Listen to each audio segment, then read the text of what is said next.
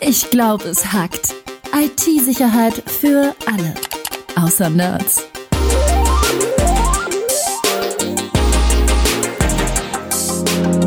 Mit Rüdiger Trost und Tobias Schrödel. Hi Tobi. Hi Rüdiger. Du, ein Tipp vorab. Okay. Wenn ich in eine Arztpraxis reingehe und sehe da auf dem Infodesk oder an der Rezeption einen Rechner stehen, auf dem Windows XP läuft oder irgendwie sowas Altes, Ja. dann gehe ich wieder raus. Ganz ehrlich, vielleicht überlege ich mir dann extra da zu bleiben, weil es könnte dann einer von diesen älteren, erfahrenen Ärztinnen oder Ärzten sein, die einfach noch so ein Bauchgefühl und ein Gespür haben und mich einfach nur angucken und sofort wissen, was ich habe. Ja, ich weiß nicht. Also, worauf will ich hinaus? IT-Hygiene in meinen Augen genauso wichtig wie das Desinfizieren von einem OP-Saal oder von einem Skalpell.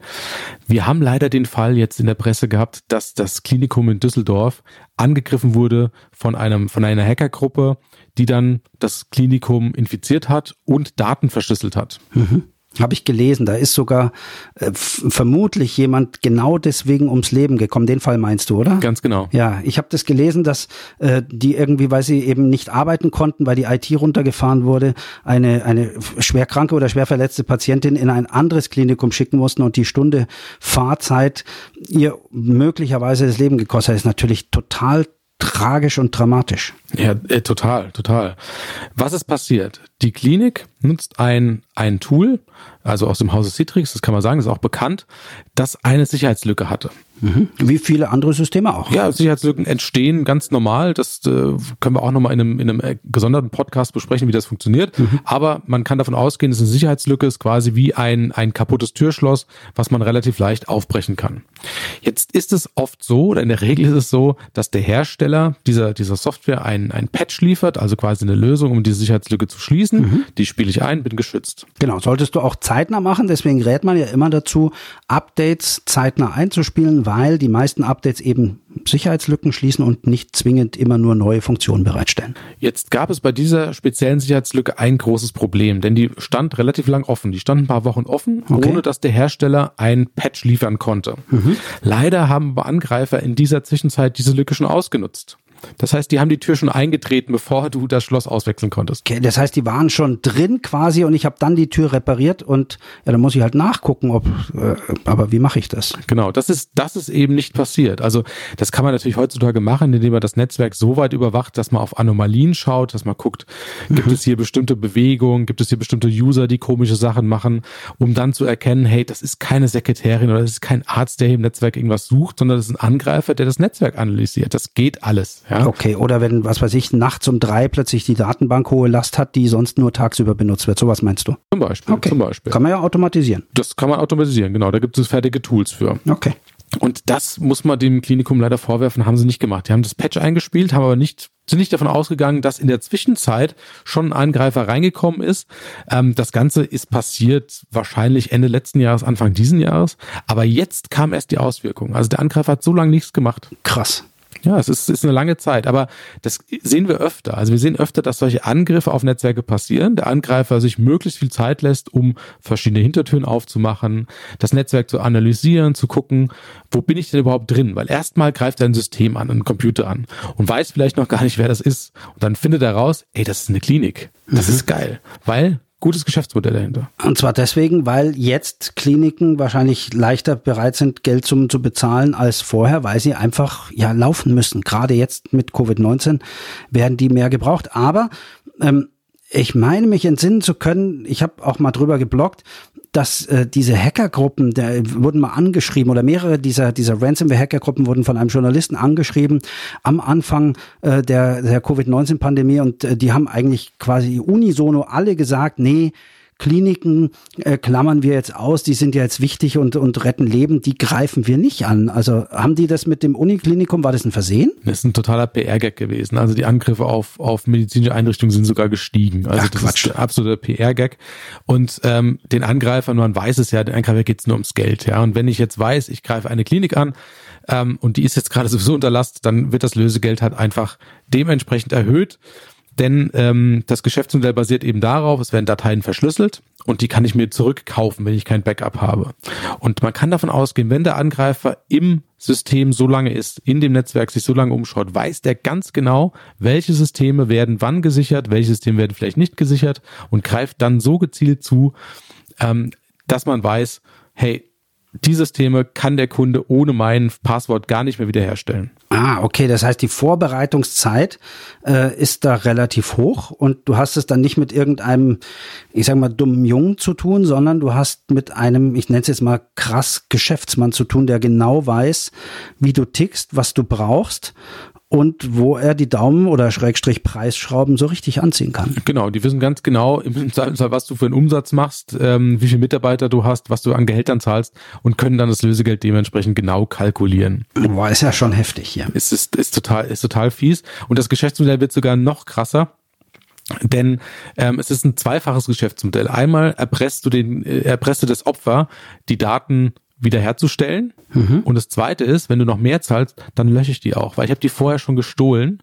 Und wenn du nicht willst, dass deine Patientendaten im Darknet auftauchen, dann musst du extra dafür zahlen. Wow, also da geht es darum, dass Leute, die oder Firmen, die äh, ein gutes Backup-Konzept haben, die früher gesagt haben, Ransomware geht mir am Arsch vorbei auf gut Deutsch, weil ich habe ja ein Backup, dass die jetzt das Problem haben, wenn sie trotzdem nicht bezahlen, weil sie eben sagen, ist mir egal, ich spiele die Daten einfach zurück, dass die dann damit rechnen müssen, alle ihre Daten offen im Netz zu finden. Das heißt, für, für ihre Kunden, für ihre Konkurrenten, die Preise, alles Einkaufspreise, das ist natürlich. E-Mails, Korrespondenz mit jedem, also alles, das ist. Okay, ist, da zahle ich dann auch. Ja.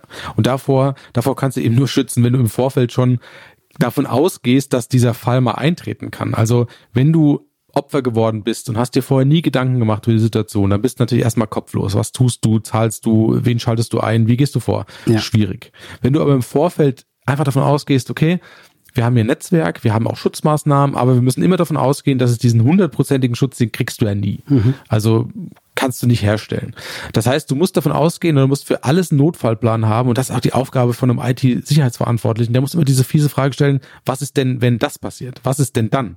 Ja, ja, ja, also das heißt ja immer, äh, Panik tötet. Das ist jetzt ein bisschen, bisschen krass gesagt, aber äh, habe ich auch irgendwann gelernt, versuch Ruhe zu bewahren. Lass dich einfach nicht kopflos treffen und das kannst du eigentlich nur machen oder erreichen, wenn du einfach, ich sage jetzt mal mehr oder weniger mit allem rechnest äh, und zumindest mal grob durchgedacht hast, wie du dich da verhältst. Aber äh, ich möchte mit dir noch gerne über was anderes reden. So eine Klinik, äh, so ein Krankenhaus ist ja, sagen wir jetzt eben nicht wie so eine Firma. Da sind doch die Auswirkungen jetzt äh, mit Patienten, die dann möglicherweise nicht aufgenommen werden können, sind ja viel, viel krasser. Das heißt, man muss sich doch da eigentlich noch viel, viel mehr Gedanken machen, als wenn ich, keine Ahnung, eine, eine Schreinerei oder sowas bin.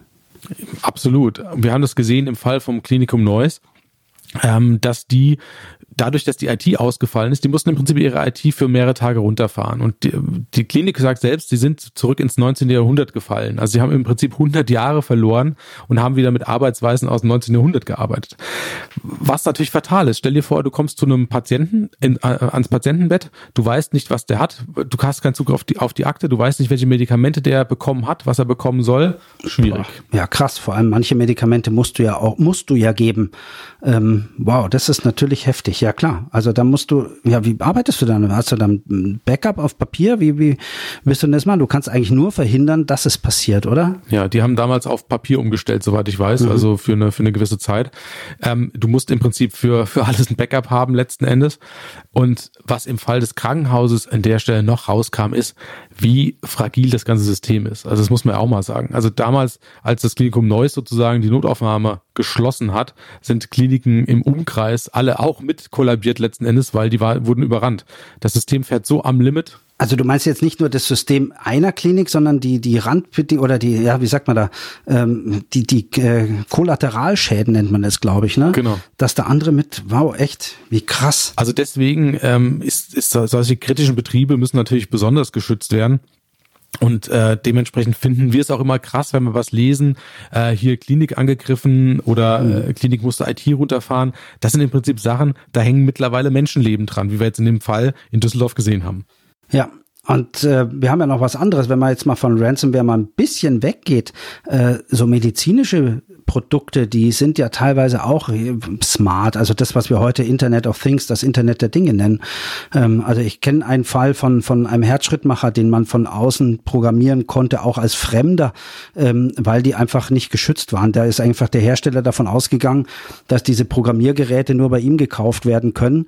Ähm, und dann hat sich halt mal einer hingesetzt und hat gemerkt, das kann ich mit so einem anderen Radio-Modul äh, auch machen und, und konnte dann theoretisch auch mal so ein, so ein, äh, ja, so ein, so ein Wiederbelebungsmechanismus bei einem noch gesunden Menschen einfach auslösen. Das ist natürlich total krass. Also wir müssen uns tatsächlich damit anfreunden, dass gerade medizinische äh, Objekte zu einem lohnenden Ziel für Hacker werden, weil ja da Leben dran hängen, weil da System dran hängt, was dann quasi im Landkreis kollabiert und ähnliches und deswegen gerne und bereitwillig, na gerne nicht, aber bereitwillig auch höhere Lösegeldforderungen erfüllt werden. Das ist natürlich doppelt blöd. Aber man darf jetzt nicht den, den äh, Schluss daraus ziehen zu sagen, hey, ich möchte diese ganze Digitalisierung nicht, weil in dem mhm. Fall des Herzschrittmachers äh, bin ich der Meinung, bevor ich jetzt alle zwei Jahre aufgeschnitten werden muss, um das Ding neu einzustellen, mache ich das lieber über so ein Tool, dass ich von außen das machen kann. Also Absolut. Also das hilft ja schon weiter, ja. Ja, also, da bin ich völlig bei dir. Aber es heißt auch, dass Hersteller von smarten Geräten, und da gehe ich nicht nur von, von Herzschrittmachern auch aus, sondern von, von Glühbirnen oder was auch immer alles smart ist, äh,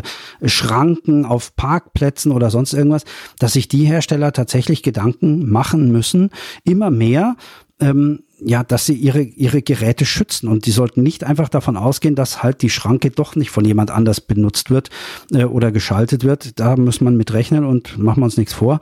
Ähm, das kann A, viel Geld kosten und unter Umständen, wie wir bei Herzschrittmachern oder, oder sonstigen medizinischen Geräten sehen, was weiß ich, Dialysegeräte oder Insulinpumpen oder sonst irgendwas, das kann auch Leben kosten. Ja, wenn du wenn es um IT-Sicherheit geht und du immer vom Schlimmsten ausgehst, dann liegst du nie falsch, sage ich mal. Ja? Dann bist du, bist du immer auf der, auf der Seite, dass du auf jeden Fall an den Worst Case gedacht hast.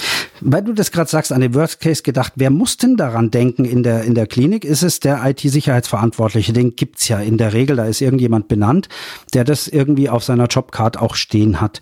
Ähm, aber jetzt hat das Beispiel, was du gebracht hast von Düsseldorf, die haben ja ihre Backups eingespielt. Also ich meine, mehr als wenn der Hersteller ein Backup äh, bereitstellt, das zeitnah einzuspielen. Das Patch meinst du? Das ja, das also ein Update, Entschuldigung, ja genau, ein Patch einspielen, ein Update einspielen und die Sicherheitslücke schließen, kannst du ja eigentlich nicht machen. Jetzt hast du gesagt, die hätten nachgucken können, ob jemand drin ist oder nicht. Aber ich meine, da ist doch so ein Hacker, der soll halt einfach nicht angreifen. Da ist doch der eigentlich der Schuldige. Der müsste, deswegen wird der ja auch gesucht jetzt von der Polizei. Klar, klar, aber ultimativ verantwortlich für die IT-Sicherheit ist nun mal die Geschäftsführung und das ist dann im Fall von der Klinik auch die Leitung, ja, die dafür den Hut aufhaben, das System sauber zu halten. Also man kann nicht einfach sagen, äh, ja, hier die Schuld liegt bei einem anderen, wir haben alles getan.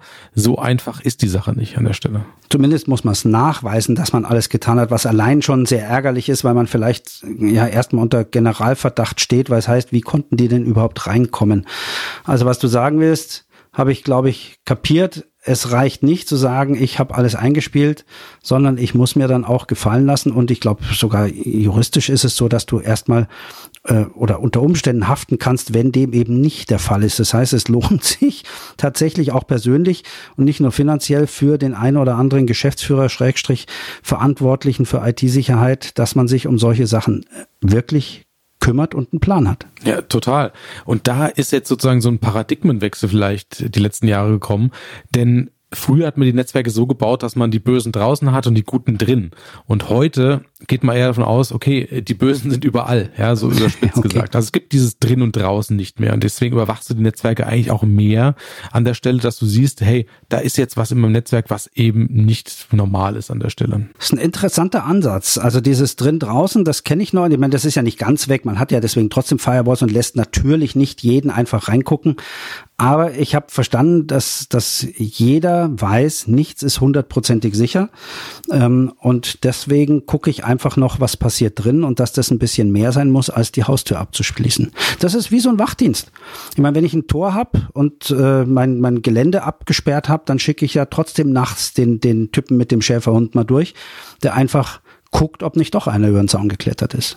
Genau, genau. Und so sollte man es bei der IT-Sicherheit eben auch machen, äh, in Verbindung mit den, mit den Notfallplänen. Ja, mhm. die kann ich gar nicht oft genug erwähnen, dass man eben für jeden möglichen Katastrophenfall auch einen Plan in der Schublade hat und zu sagen, okay, was passiert denn, wenn das jetzt passiert? Also das kann jetzt der, das Hochwasser sein, das kann der Godzilla-Angriff sein, keine Ahnung, oder hat so eine Ransomware-Attacke. Ja.